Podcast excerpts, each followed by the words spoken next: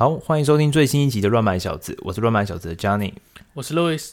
呃，上次我们有，应该说，我上次有提到，就是我看 Netflix 或者看 Disney Plus，就是习惯观看影片的方法，就是会去尝试一些新鲜的东西。当然，因为这样子，所以你很容易踩雷啦。但是，就是我会去尝试不一样的电影的这个 genre。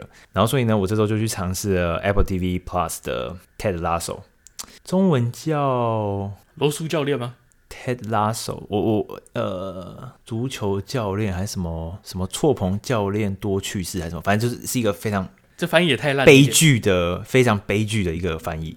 Anyway，它英文叫 Ted Lasso，它目前今年会有第三季吧？对，好像是我有看到第三季的那个预告，应该就是最后一季了，就最后一季了。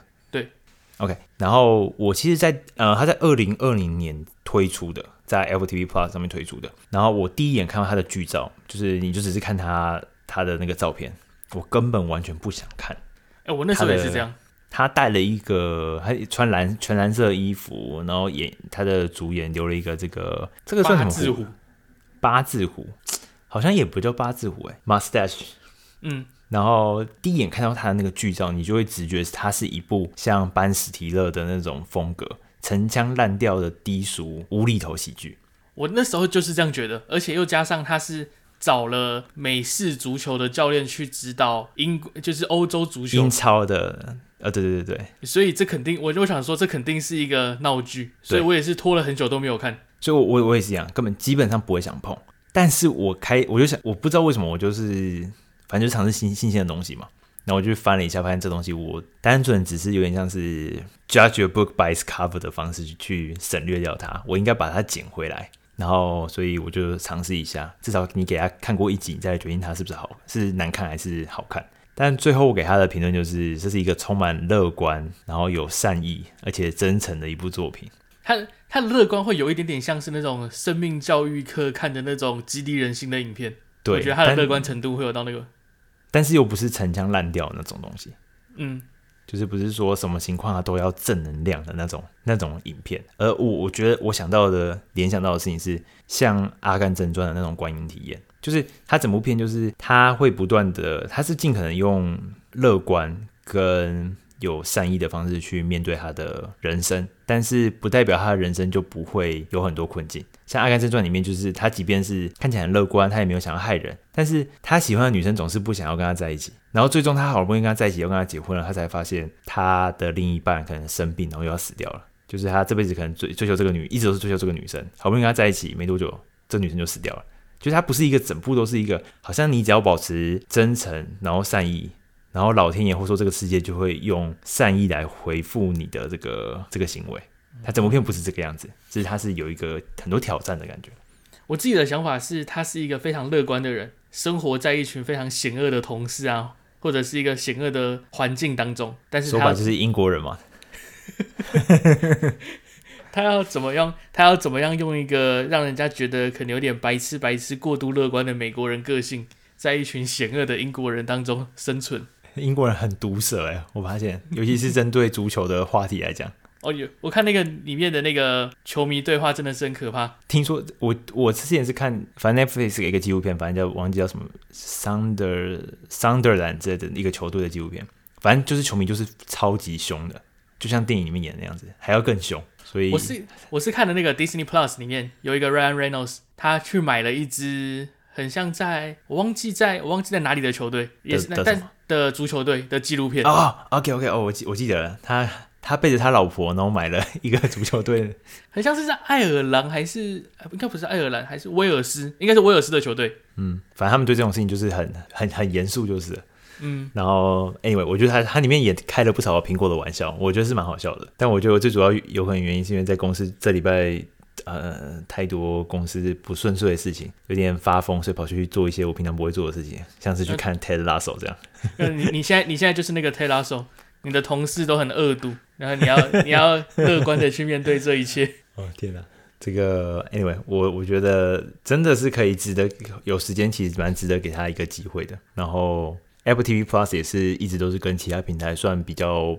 不同策略类型在发展，就是影音串流平台的这个其中一个平台。那他们的内容其实好像普遍来讲都不错，但是你又不会觉得说你为了需要为了这些少部分的内容，然后再去花钱订阅 Apple TV Plus。说实话，我自己会有 Apple TV Plus 是因为送的。你是你说买硬体送的，还是说应该是买硬体送的？就只是什么送三个月啦，什么怎样有的没的。可是你有 Apple One 吗？我曾经有过几个月，后来取消掉了。嗯哼，因为它其实是它送你三个月，是它后面会自动帮你续订嘛。所以你三个月后就取消，对，然后后来又在，因为我就觉，因为我自己是原则上任何串流平台我都有，我有，我有 Disney Plus，我有我有 Netflix，我差我除了 HBO 没有之外，Amazon 有，呀，Amazon 我有，哦，那真的蛮厉害的，所以，所以我那时候我就把 Apple TV Plus 取消了，就最少看的一个取消掉，嗯哼，所以我们这里边我们想来讨论一个问题，就是也是最近有个突发奇想。就是呃，Apple TV Plus，我我用 Apple TV Plus 是用在这个呃 Apple TV 上面。我、天啊，这这这个名字，苹果这部分这部分的命名真的很让人感到困惑哎。Anyway，我在它的苹果机上的上面收看 Apple TV Plus 这个服务，然后很明显你可以知道它它的影视内容跟其他平台来讲是少上几个量级的影视内容的数目，但是呢。呃，我不知道你有没有这个经验，就是如果你用浏览器去开很多串流平台，其实它的影音的解析度其实是大概一零八零左右而已。你有你有这个经验吗？用浏览器，可能比如说开 Disney Plus 啊，或是开 HBO Go、Amazon Prime 还是 Netflix？你说它会它会有一个解析度的上限吗？你在用浏览器开的时候？呃、对，你用浏览器开的时候，你会用电脑看这些串流的影音吗？欸、其实很少，我大部分是在 Apple TV 上看的。那我那里没这个问题啊，因为基本上 Apple TV 上面看的。呃，这些串流平台基本上都会预设送四 K 的，所以画面开出来超漂亮的。嗯、但如果不是，你基本上，我随便举个例子，如果你要看 Disney Plus 里面的内容，基本上如果你不用机上盒，你绝对看不到四 K 的内容。所以你知道，你你花钱了，但他不给你，嗯，你非得要有买机上盒他才给你。我还不知道这样，我我还以为可以像 YouTube 一样，它可以自己调整画质，你可以选到四 K。嗯。你知道像 Net 呃 Netflix 它的浏览器，它差不多就是一零八零，然后 Edge 可以到四 K，然后 Firefox、嗯、Firefox 跟 Chrome 好像才七二零，还是反正可有可能不到一零八零，然后 Safari 我有点不太确定它是不是有一个条件才会有到四 K 的样子，还是预设一零八零，就是这样子而已。你知道你能想象，假设我平常就是使用呃我的笔电，然后再收看，因为我不想用手机看嘛，然后我可能就是收看 Netflix，基本上因为它没有 App 嘛。没有 macOS 上面的 app，所以基本上你只能看一零八零的。我花跟别人一模一样的钱，然后我只能看一零八零的目的到底在哪边？而且其实我二零二三年的现在，而且应该用浏览器看的人算大多数吧？我在想，不是每个人都会有 Apple，、啊、不是每个人都会有机上盒。对啊，但是像 Disney Plus，你就连在 iPhone 这样子的荧幕跟 iPad 这样子的荧幕，它也不给你一，也不给你四 K，它最多应该只给你一四四零。这个不确定，但是高于一零八零，低于四 K 的画质。嗯，一四四零很像是那个大部分算算是很主流的电竞荧幕的电竞荧幕的解析度。嗯，我意思就是说，就是我我有很多我我有我有很多的这个串流媒体的订阅内容，但是大部分都没有办法在我使用正常情况下提供四 K 的影音内容，所以我觉得我定它有点没有没有那么有动力了。所以我在想说。我是不是应该要变成说，就是多就是多使用 iTunes Movie 里面的平台里面的那种电影？我不知道有没有影集，但是电影的那个租借的服务，我就是看电影，每一部电影都用租的。比如说一部电影两天二十块，也许只能看一次吧，然后就是二十块。对啊，而且说实话是，我也很少会在 Netflix 上面看电影，因为它可能又有什么版权问题，你给你搞不好为了看某部电影去订其他一个平台啊？对啊，对啊。那你何不在就是有一个更大的资料库的平台上面，然后你直接用租的？我觉得我觉得这会是个不错的想法，但是一个问题在于，就是因为在那些租借的平台上面，不会有像是呃，假设你今天要看一个影集，它不会有那种一整季正在播的影集，或者是说一些比较无聊的综艺片，类似这种东西。嗯，假设说假设说你想看最新的《最终生还者》好了，它肯定不会在租借的平台上。嗯，当然。是。所以也不能，也目前为止也还也还不能说彻底的取消掉串流的东西，然后只用只用租借了。但是如果有一天可以这样做的话，我觉得我可能会这样做。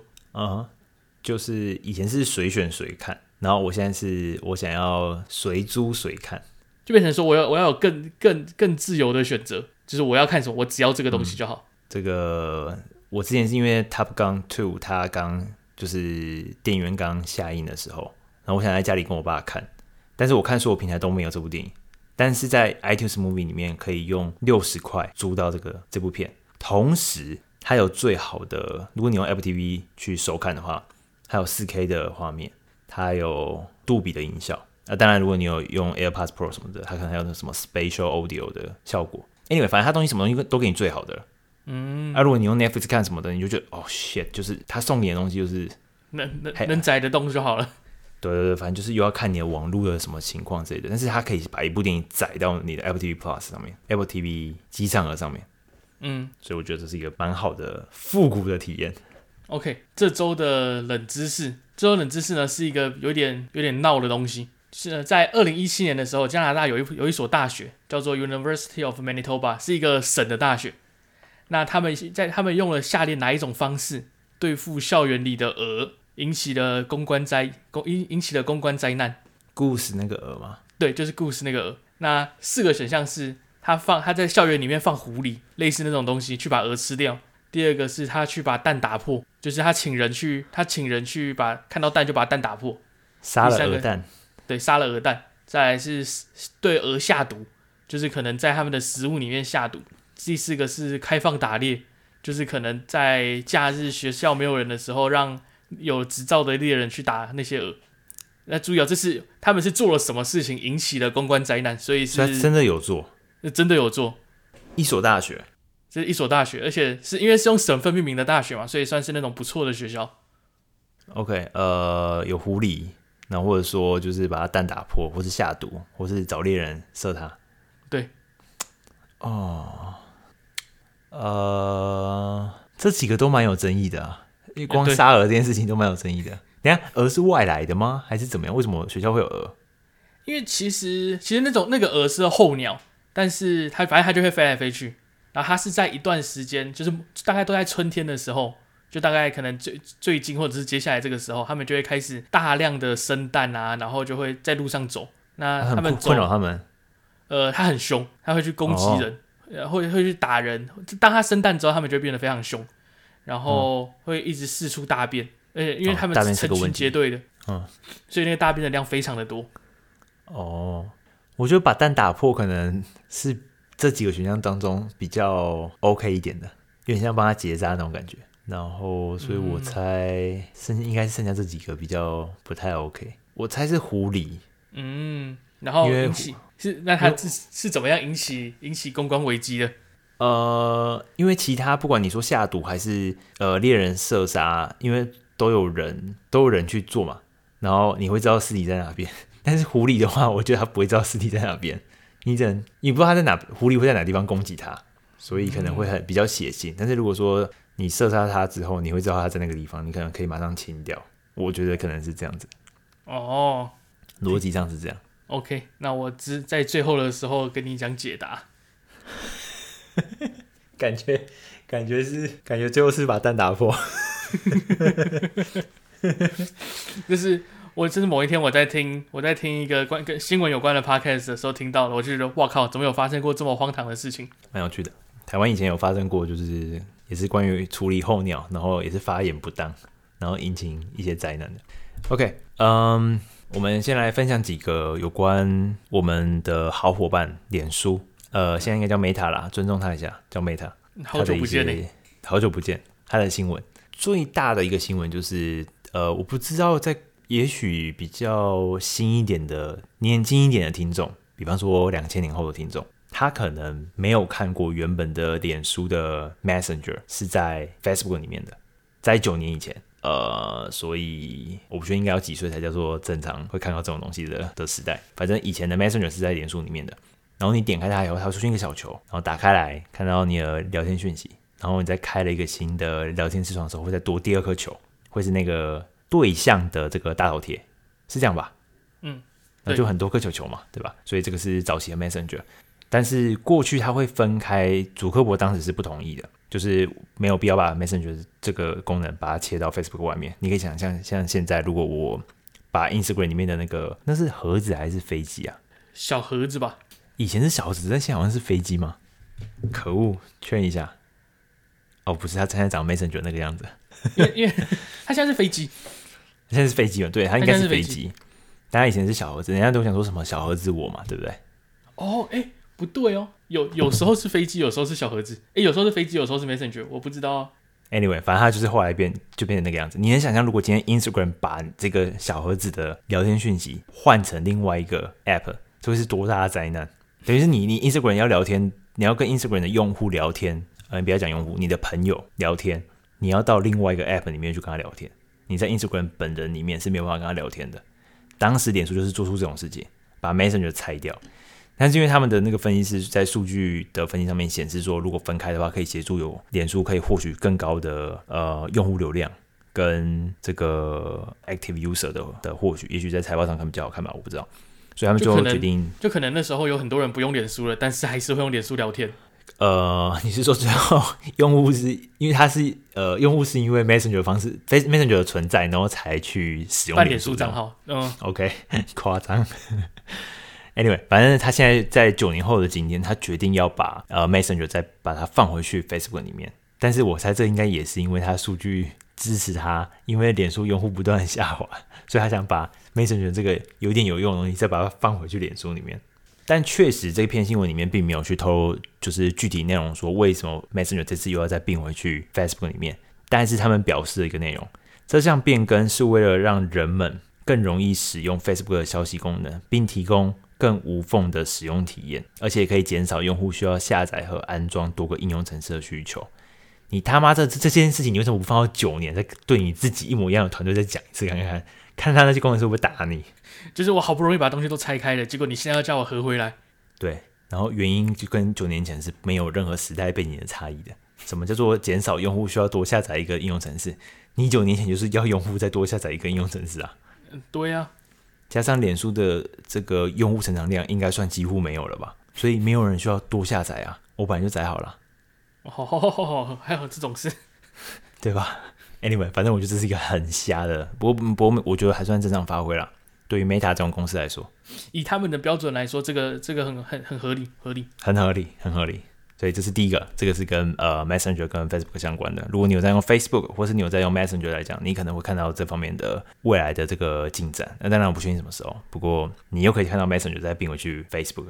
那第二个我们要来讲一下有关 Meta 的这个一个未来的产品，叫做 Meta Social。至少目前记者去推敲，或者说他的 source 就是表示说，目前这个东西可能会命名为叫 Meta Social。所以他们自己也要放弃 Facebook。呃哦哦呃，这么说可能是哦。等一下，那他要把 他要把 Messenger 并回 Facebook，所以 Facebook 会变成聊天软体，然后再推出一个新的 social 平台。哦，哎，我不知道哎。我先我先介简单介绍一下 Meta Social。Meta Social 它目前是一个会类似 Twitter 这样子的呃社群平台。哎，你知道 Twitter 跟 Facebook 还是有点差异，就是 Twitter 它是属于可以发一个那种呃短内容，以前不知道是一百四十个一百四十个字还是一百八十个字的资源嘛？嗯，它一个一个一个 tweet，anyway，它就叫做短内容的一个平台。那 Facebook 不是嘛？它可以放什么音，就是打部落格都可以，对对对，你打几个字都可以。所以这个是 Twitter 跟 Facebook 的差异。那 Meta 想要推出 Meta Social，就是类似像 Twitter 这样子的短内容平台，不过。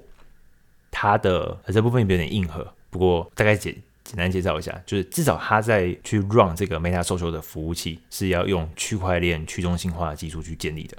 那基本上就是假设我跟 Louis 都有一个个别拥有一个服务器，然后 run 了这个 Meta so 九的服务，所以新的用户进来以后，他他可以选择去注册 Louis 的服务器，或注册我这边的服务器，但都是在 Meta 搜索底下，或是有可能。你注册完以后，你的资料被分别存在了 Louis 的服务器或是我的服务器，所以说白了，没有一方可以拿到完整一个新用户的这个资料。所以用这样的方式，它可以相对中央管理。就比如说像 Meta 经营所有的 Facebook 平台啊，或是 Instagram 平台，它所用的服务器都是 Meta 提供的，所以你所有资料都在 Meta 那边。相对这种中央管理的服务器的架构，它会更保护用户的隐私、数据安全跟自由言论。那是他们目前对 Meta Social 的一个想象跟呃未来的一个规划。那我的问题来了，就是就我所知，祖克伯不是一个对客户隐私有兴趣的人，也对什么言论自由什么东西是没也没什么兴趣的人，所以他推出这个是要干嘛？有没有一种可能是他以前只掌掌管了一个中央的伺服器，那他现在他整个区他其他区块链的所有伺服器都他管了，他搞不好可以拿到更多资料。呃，你说假装说我自己是一个去中心化的东西，但实际上这些又都是我的，这样。对，或者是这样会不会有点脱裤子放屁啊？就至少公关上比较好看。哦，打有一个幌子这样子。哦，对，打个幌子，或者是说他说没有任何一个伺服器可以单可以拿到完整的资讯，但是搞不好每个因为资料量实在太多了，所以各个伺服器都可以拿到完整的资讯。嗯哼，到头来就嗯，看他怎么讲这样子。呃，对啊，因为我实在是我实在是很不相信他们会做这种这种对对对对，我我也不相信的事情。我也不相信，因为尤尤其是他说他想要针对用户数据隐私去付出努力，就 Come on，别骗了好吗？没有没有这种事，这种事也许发生在其他公司，但绝对不会是 Meta。呃，对啊，呃，另外一个另外一个我觉得可以吐槽的点是，现在怎么现在突然有人在讲区块链？二零二三的这个时候，你是不是好像才刚睡醒的感觉？那那那时候大家在抢，在在炒 NFT 还是什么一堆有的没有的东西的时候，你在哪里？对啊，现在突然讲区块链，就哎，这是两年前的新闻吗？这个呃，有有点有点有点怪。那我们这周呢，想要讨论一个呃科技业或者是在科技相关产业一个抄袭的问题。我曾经听说过呢，就是网页上，就是网页，这是一个是在网页是世界上最没有创意的地方。就是其实你走到各个各个网页，或者是你打开各个 App，他们其实长得都非常的像，大同小异啊。大同小异啊，就是有一个差不多固定的框架，然后大概就是会有，要么就是上面会有一个 navigation，或者是有一个 hamburger menu，类似这种东西，不然就是上面会有一个会会动的图片。原则上八九不离十都是大概是这个样子。对，嗯哼。那追根究底呢，就是其实很多大公司们喜欢互相互相抄袭别人的东西，把别有别人有个什么东西红了，就把这个东西拿过来，就像是我们知道了 Instagram 的 Story，它是从 Snapchat 把它搬过来的。嗯，那近期呢，就是有各各个很多很多的各个大公司呢，他们一直不断的想要抖音化。嗯哼，那一个比较近期、比较最近的例子是 Spotify，他们在我不我因为我没有 Spotify，所以我不知道到底可以看到了没。他们在最近的一个更新的时候，嗯、他们在 Spotify 的的首页那边加入了像是 IG 那种主页的东西，所以就是你可以看到一些影片呐、啊，或者是你可以听到一些新的 Podcast 那一类的。就有点像是把动态墙那样子吗？对，像动态墙那个样子。哦、呃，有新节目上了，或者说有，我说 Podcast 有新的节目上了，或者说可能有什么新的艺人的什么专辑单曲这种的，类似这种事情会出现在你的首页上。嗯、这件事情就很多人都蛮不喜欢的，因为他就说我只是想要安静的听音乐而已。哦哦，你存在的目的就是提供最多的音乐内容给我就好。对啊。然后，但他今天想要去多，就是针对这种呃社群交友圈相关的东西进来，也未必是交友。总之就是他就是把一个动态墙硬生生的拉到那个地方。嗯哼，诶，他有短影片吗？他可能有短影片，有一个看起来像短影片的东西，就像像是 story 一样可以翻翻页的那种。哦，这是个悲剧啊！这真的是个悲剧。呃，目前你你听音乐你还是用什么平台啊？你说你没有 Spotify。我是用我是用 YouTube Music，YouTube Music，我本来是蛮吐槽这东西的。对我来讲，就是呃，你把 YouTube 的影片然后当音乐来播这样而已。啊，对啊，它不是一个真的东西，不是一个真的 YouTube Music 的东西。但它后来东西有越来越齐全，然后界面有越越来越好。我现在差不多快把 Spotify 给丢了。那如果看到看到看到这个功能推出之后，你会不会更想把它丢了？啊，真的是真的是蛮想的。我觉得对我来讲，真的就是就是这样子，就是。我更倾向可以听到高品质的音乐内容，呃，我高品质是指说比较好的音质的音乐，不是更多跟音乐相关的东西。所以我现在反而有点有点好奇黑胶怎么样了，你知道吗？就是我想回归原本 原本听音乐这件事情就好。我我不太记得到底，我这个我这个我一定要说，我在我们的笔记里面不是有一个隐藏起来的地方，我那个地方就是跟你说你该回归黑胶了。哦，真的吗？哦，你说那个笑脸，哎，那个 Y Y 七九 Y 七九八的脸在里面。对，我那我就在那里就是要跟你说，那你是你是时候要我点开看看。哦，真的耶！我、哦、真的耶我没看过里面内容。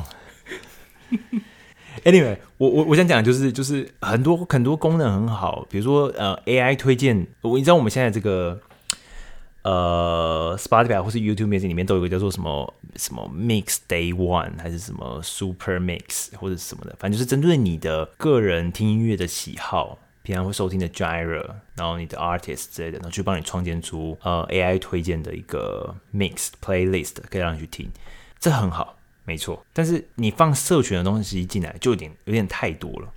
的确，我可以跟，比如说，呃，我跟我朋友也许都会喜欢听某些，比如说我们都是爵士乐的爱好者，然后他可能就是去整去整理一个 playlist，或者他想要当 DJ 之类的，然后他就是就是可以播他自己喜欢的音乐，那我就发到这个音乐，或者说发到他这个电台，然后我就可以听他的音乐，他的 playlist，就这样，这样就 OK 了。这个功能现在就有了，对吧？现在就有了，但是能不能 live 播？我以前好像有试过，但是这绝对不是他们主打的功能。确确实也没有必要 live 播了。但是我像我们我在办公室的时候，是有人会他有个歌单什么的，然后大家就是就是他会放出来给大家听。你知道你知道这种情境吗？就比如说你在办公室里面，你可能有一个小房间，然后这小房间里面可能有也许三到五个人在这个房间里面，然后大家都 OK，某一个人就是播他的音乐，我们就放出来听。我也觉得做这种事情要很勇敢。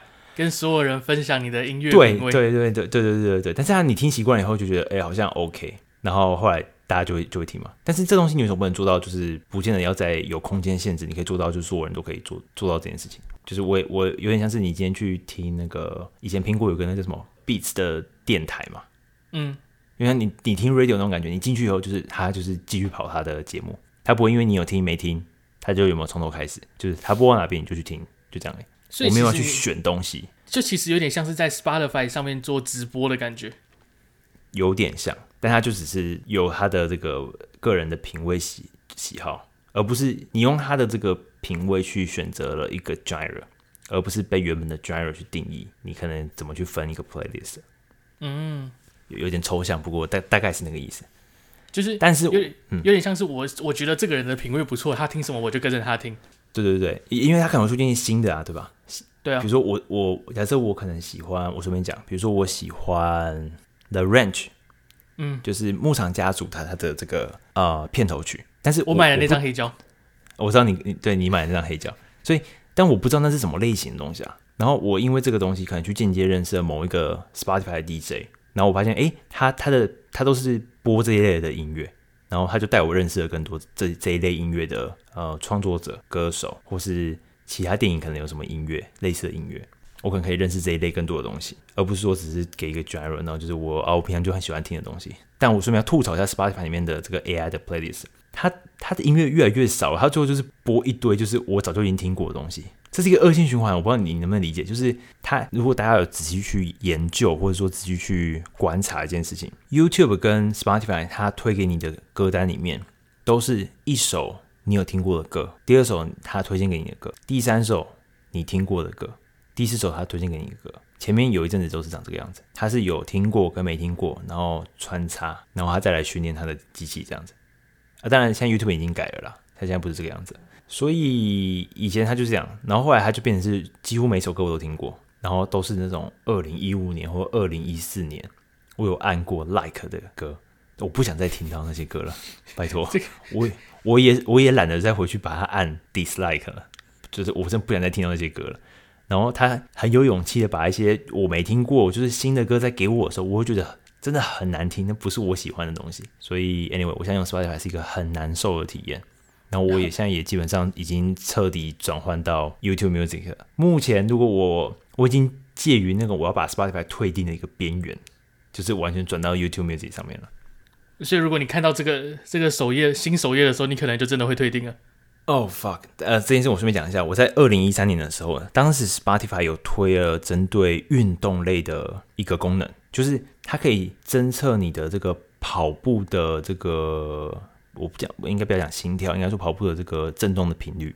你拿着你的 iPhone，然后在跑步的时候，它可以去推荐那些电音的音乐是符合你这个 beat。我不知道你。这功能有上，我我我可以理解，就是根据你手机的震动去符合那个音乐的节奏。对它，然后你就发现，哎，你每一步这样跑跑跑跑跑跑跑，这个节奏会跟那个电影里面那个那一首歌的音乐会一一会接近。然后如果说你慢一点之后，它可能就会在无缝的再切到另外一首歌，然后慢慢再缓下来。因为你在跑的时候跑跑到最后最后一圈，你可能要收操，你可能会降低你的跑速，然后直到后面用走的，然后它的音乐就会越来越缓和，这样子。就这、这功能有推出吗？有有推出啊，在一三年的时候推出的。我我这听起来好像个未来的功能之类的。呃，但是这个功能基本上应该后来没有了。Anyway，我那时候看到这功能的时候，我我才发文说，这才是有有创意、有推出新创意的公司，而不是像三星那种一那种 copycat。Anyway，时过境迁，二零一三年后的十年，二零二三年的现在，他们现在想要搞这种抄袭抖音或是 Story 这种东西，然后来推出他们自己的功能。Anyway，我觉得这是根本完全打脸我十十年前的我那一篇文章。但是。提个外话是你是你你是有说你是喜欢就是音质好音质好的这类的音乐，那你到 YouTube Music 的时候，你会觉得它音质不好吗？呃、嗯，好问题耶，我好像没有觉得特别不好，但但有一个问题没，的确蛮严重的，它的那个音乐的声音大小差蛮多的。嗯，你平常用四格在播音乐，然后你会发现我这一首歌用四格播有点小，另外一首歌用四格播有点大。他没有没有做一个这个叫什么这个什么 equalizer 还是什么东西的，哦，大概是大概是那个样子。但除此之外，我并没有觉得音质怎么样。那听起来听起来你可能真的快走了。你你说 Spotify 是吗？嗯，对啊。不知道，我蛮好蛮好奇，当你看到这个新的新的首页的时候，会有什么样的反应？因为目前为止我看到的反应都是蛮糟的。那你看到的时候可能会更强烈一点，就果断去果断的退订。对，我现在都快，我看到这个，我都快要把串流都丢掉，改回去听黑胶了。你知道对我打击有多大了？然后另外一个，我觉得还也蛮也蛮值得讨论一下，就是呃，所有人都想要把 ChatGPT 整合到他们的平台里面，就像是对我比较有影响的，就是 Slack 里面，他想要把 ChatGPT 也导入，但是他可以，他就可以帮你回复回复一些同事的对话啦，或者是总结。呃，我们之前讲过那个 DuckDuckGo，它是它也在测试一种 AI 的解答，就是你在搜寻的时候，它就会帮你给，如果可以给你直接的回答的话，它就会透过聊天视窗的方式把那个解答给你。嗯、那我们这周有我们我们在用的这个 Notion，它是它也有那个 AI 的功能。对，所有的大家都抢着要把这个类似的功能整合出来。对，那你有什么想法吗？哦，你说大家在导入 ChatGPT 到他们自己的这个服务里面的这个、啊、这个动作？嗯，呃。首先，我觉得他会这么导，其实再怎么说，就代表说 ChatGPT 真的是某种程度上算蛮成功的，所以大家会觉得这东西其实是有用的嘛，然后想办法把自己的东西就是加进来。嗯、但是，是不是所有服务都非得要加这个东西？嗯，老实说，我觉得 Notion 里面加就有点多余了。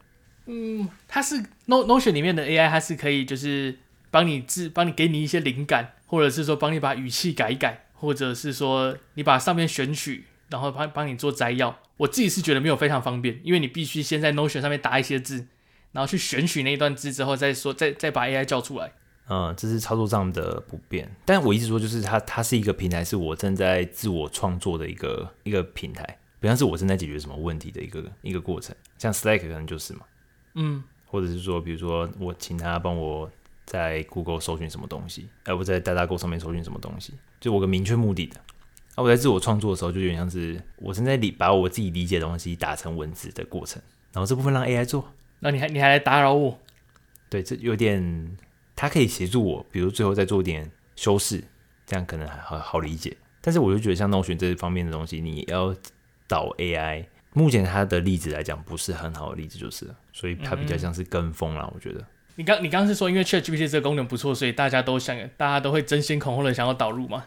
那我给你一个反例，就是当时几年前那个 Clubhouse 很红的时候，各个平台、各个平台都在争先恐后的要把加入这个功能。哎、欸、，Clubhouse 也没多久哎、欸，可能一两年而已，对不对？欸、对啊，这一两年的东西而已。Clubhouse 应该怎么说？那是什么东西啊？它是一个以前的 RC 语音，如果有人知道这个东西的话。基本上就是可以一群人加在一起，然后有几个人可以当主持人，然后在里面聊天给大家听。然后那时候很多平台都要推这个东西，对，包含像 Twitter，然后 Reddit，对的。但他们现在变成是一个只是一时兴起的潮流而已，不是一个真实需求的功能。对啊，它根本就是到现在 Clubhouse 可能也没有人在用了吧？那那些导入的那些公司，我根本他们那些功能叫什么我也不知道。我看 Reddit 不是也要下架这个东西了？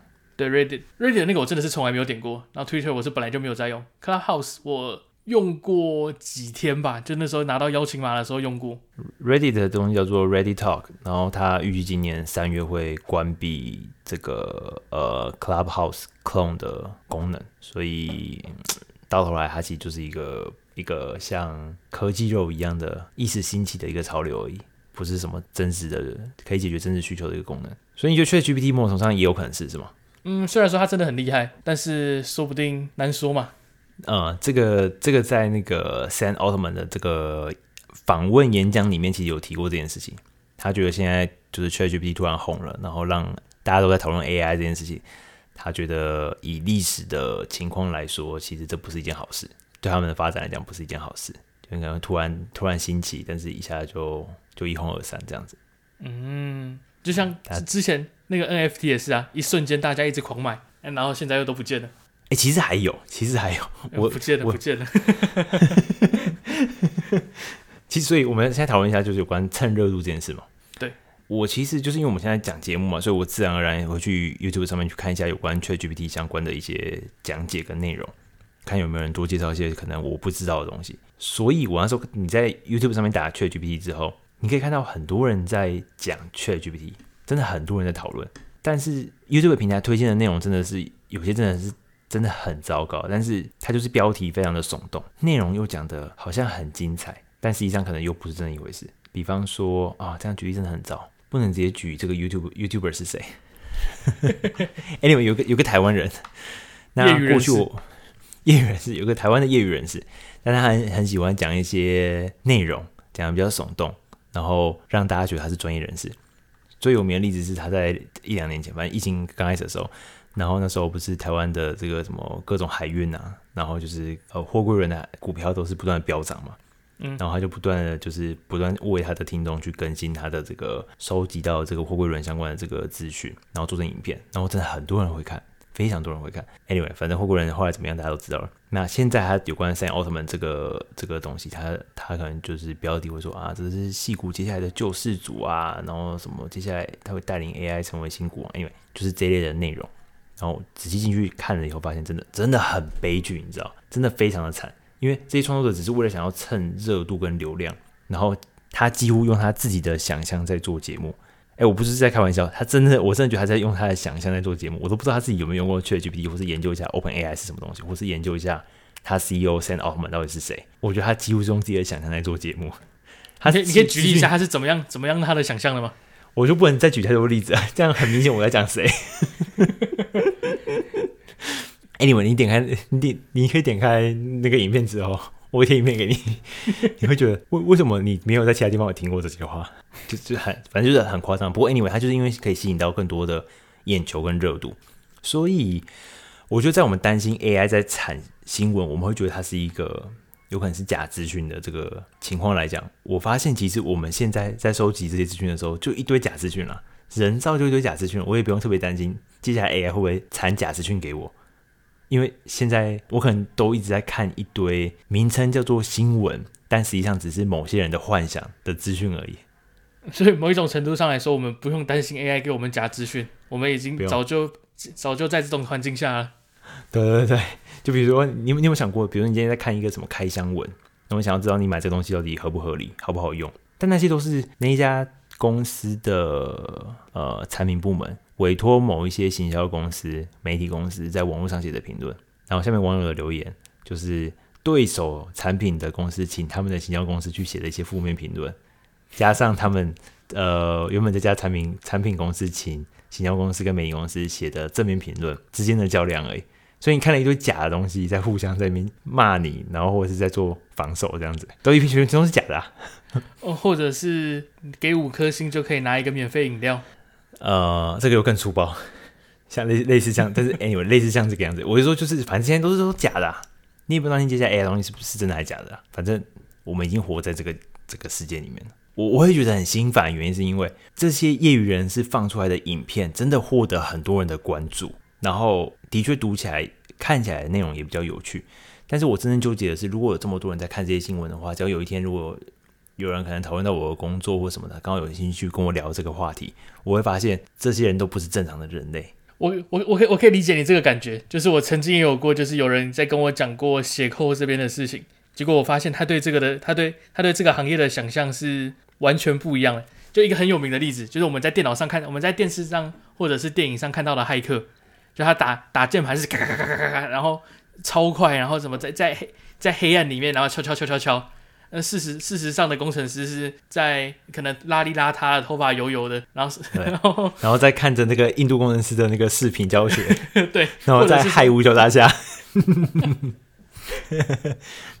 类似这种事情，就就就是怎么讲，我我会很高兴有一天突然有人愿意跟我聊我可能工作相关，或是我可能稍微有研究的内容或议题，但是一旦跟我讲以后，发现我们完全没办法对焦，我会觉得。有点沮丧，你知道吗？更何况如果你又一直不断很有信心的跟我讲一堆错误的资讯的时候，我会更头痛。我会我会不好意思纠正你，那次我也我真的也听不下去。对，但我也听不下去。差不多就这种 这种这种情况。呃，我们讲一个，这是业余人士嘛？那业界人士，我很推荐大家可以去看一下 OpenAI CEO Sam Altman，他有一个呃访问内容。叫 AI for the Next Era 这一个 YouTube 影片。还不错，然后他有讨论一下，就是接下来 AI 的怎么讲还不错，就是因为他真的有点无聊，他还讨论 AI 接下来的，我随便讲一句话吧，他里面讲到一个就是 AI 接下来的这个呃运用 AI 工具的成本会进到一个 MR 等于 MC 的阶段，Margin Cost 跟 Margin Revenue 会 equal 的一个阶段，这是一个经济学的的用词。好，你就听这句话，你就知道这个影片可能会长什么样子。但是料很多，我觉得料很多，所以如果有兴趣的话，可以看一下，去查一下这个影片啊。其他影片，其他影片可能就不用看了。我们可以比较一下这两个这两个影片，他们的观看有差多少啊？你要现在看吗？还是怎么样？现在看，你看一下。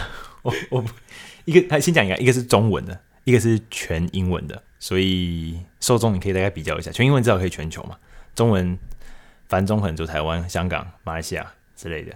这个中文的人呢，A 网红，中文的 A 网红，他的订阅人数有一一百四十八 K。那我们刚刚说的专业人士，他有八十三 K。那的观看人数，观看人数那个网红呢，他有六十八 K，这是只有中文，他是一个月前的六万。那专业人士呢，他有一个 million，是五个月前。哦，那还好，心里得到一点安慰。但还还是还是有很多人点了这个 专业人士哦，OK，所以但但我得说，因为那个专业人士就是 Sam Altman 本人的访问啊，所以这绝对没绝对不会有什么不会有什么错误资讯这种事情，嗯，因为这第一手资料。但是有碍于我们也不要要留点口德，所以我们也就不如分享一下这个 A 网红的内容了。但是真的，我我真的不知道这个到底是哪里来资讯，我就觉得好像是有。随口讲的，他有点像是，也许 Sam Altman 哪一天随口讲的东西，他可能当初很认真在读这样子。我我想我想要吐槽一下这个我们所说的这个网红，他的频道名称跟 AI 一点关系都没有啊。对，所以我觉得他这个真的是业余人士在讨论这些东西。那这么明显呢，他就已经是业余人士了，为什么大家会？但是至少还有会有兴趣知道他的观点。你说有六十八 K 的观看人数？对啊。啊，反正就。我会当做是娱乐频道啦，娱乐节目，但是有人认真看了，我就有点伤脑筋了。好吧，我们可以的话，我们来看一下冷知识。OK，这个冷这个冷知识的解答呢，是把蛋打破。OK，那.我像我我刚我刚说他们是候鸟嘛，然后他们很凶，他们在春天的时候常常可以看到一堆成群结结结队的鹅在路上。那我们通常这边人呢，都把它说说它是街头黑帮，就像。呃，你去你去加州的时候，可能会看到一些海报或者是一些迷音，就是说看到熊的时候要怎么办，就是什么你可能要装躲在树后面啊，什么什么的。那在在我这边看到的关于鹅的迷音，就是看到鹅之后你就呃让它就让它吧，就什么都不要做，等死，类似这样这种迷音。啊，这个 Goose Game 差不多是这样。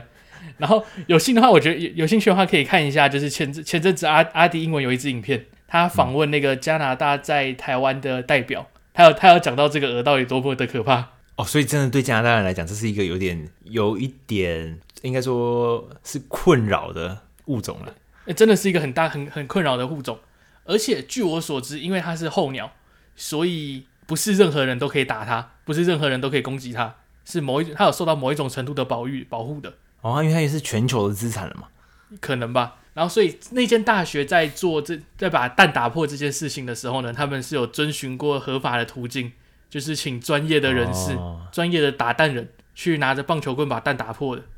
但 这听起来不是很专业。如果是拿棒球棍的话，哎、欸，他们要防御，他们要防御设备。那个，那他们是候鸟，所以你可以想到他们多么强壮。嗯，哦，等下，所以但是但是合法，但是是合法的，只是因为在打的那个过程中，觉得有很多学生也在看。然后也有他们就觉得说这也太太不人道了，所以才请求说就是不要不要再继续做这件事情。那大学方面他们也就是提出了一些比较人跟鹅可以共存的方式，希望可以找到一个解决方案。这样，诶，或许他应该可以把蛋收起来，他没有当场把它打包，就是拿走了，偷走。哦，其实我是有看过，是有人建议过一个解决方法，是把蛋拿去煮熟再放回去，因为。你把蛋拿走，孵出来了这样子。对，但是因为就算那个蛋孵不出来，那个鹅还是会在那边一直孵。然后它只、uh. 那个鹅会鹅会反省自己说：“哦，是不是今年的蛋不好？那我明年再来。”哦，那如果你把蛋觉得这里这里的风水不好，我明年不来了。但是蛋打破，当场打破的确也是不太好看，就是。呃，对啊，所以就是因为这样引起了一些公关危机。但是在不久，在事情闹得很大之前，他们就取消了。就没继续这样做了，就没有继续这样做了。但是还是一个很荒唐的新闻，跟大家分享一下。如果可以的话，我们可以在 IG 上面放一下那个鹅的照片吗？或是它正在啄人的瞬间的照片，正在攻击人的时候的样子，可以哦。对，就是我想看一下到底多凶猛。其实有很多那种动物，人家以大家以为没什么攻击性，像浣熊，看就是有些人看到熊不知道的人，他会觉得哦熊很可爱，很想去找他拍照。那你看那个人可能就死定了。看到浣熊。其实也类似，就很多人看到浣熊会觉得哦，它很可爱，看起来很无辜，但事实上浣熊也很可怕，很凶，会打人，而且被它咬到你还要去打狂犬病还是什么针哦，破伤风，类似这种东西。这个这个还蛮有趣的，有关俄黑帮的冷知识，就是我一下子你也很难想象到底要怎么解决这种问题，而且那个也是全球的动物，也不是说你家的动物想把它宰掉就可以宰掉。对啊，好像也很困，好像也很困扰，而且它是会攻击人的，会很危险。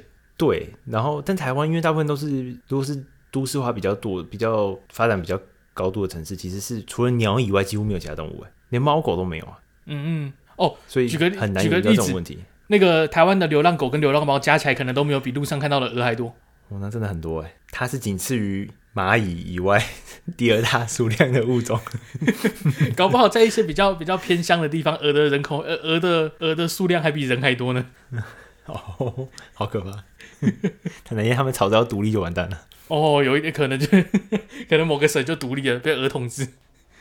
OK，那以上就是本节的全部内容。如果喜欢我们节目的听众朋友，可以到 Apple Podcast 与 Spotify 订阅小子的节目。喜欢的话，也不吝啬给予我们五星的评论。另外，我们目前也有 YouTube 频道，可以搜寻“乱买小子”，订阅我们的频道，可以让你更轻松获得在餐桌上跟家人朋友炫耀的知识。好，那这期节目就到这边喽，就这样，拜拜。拜拜。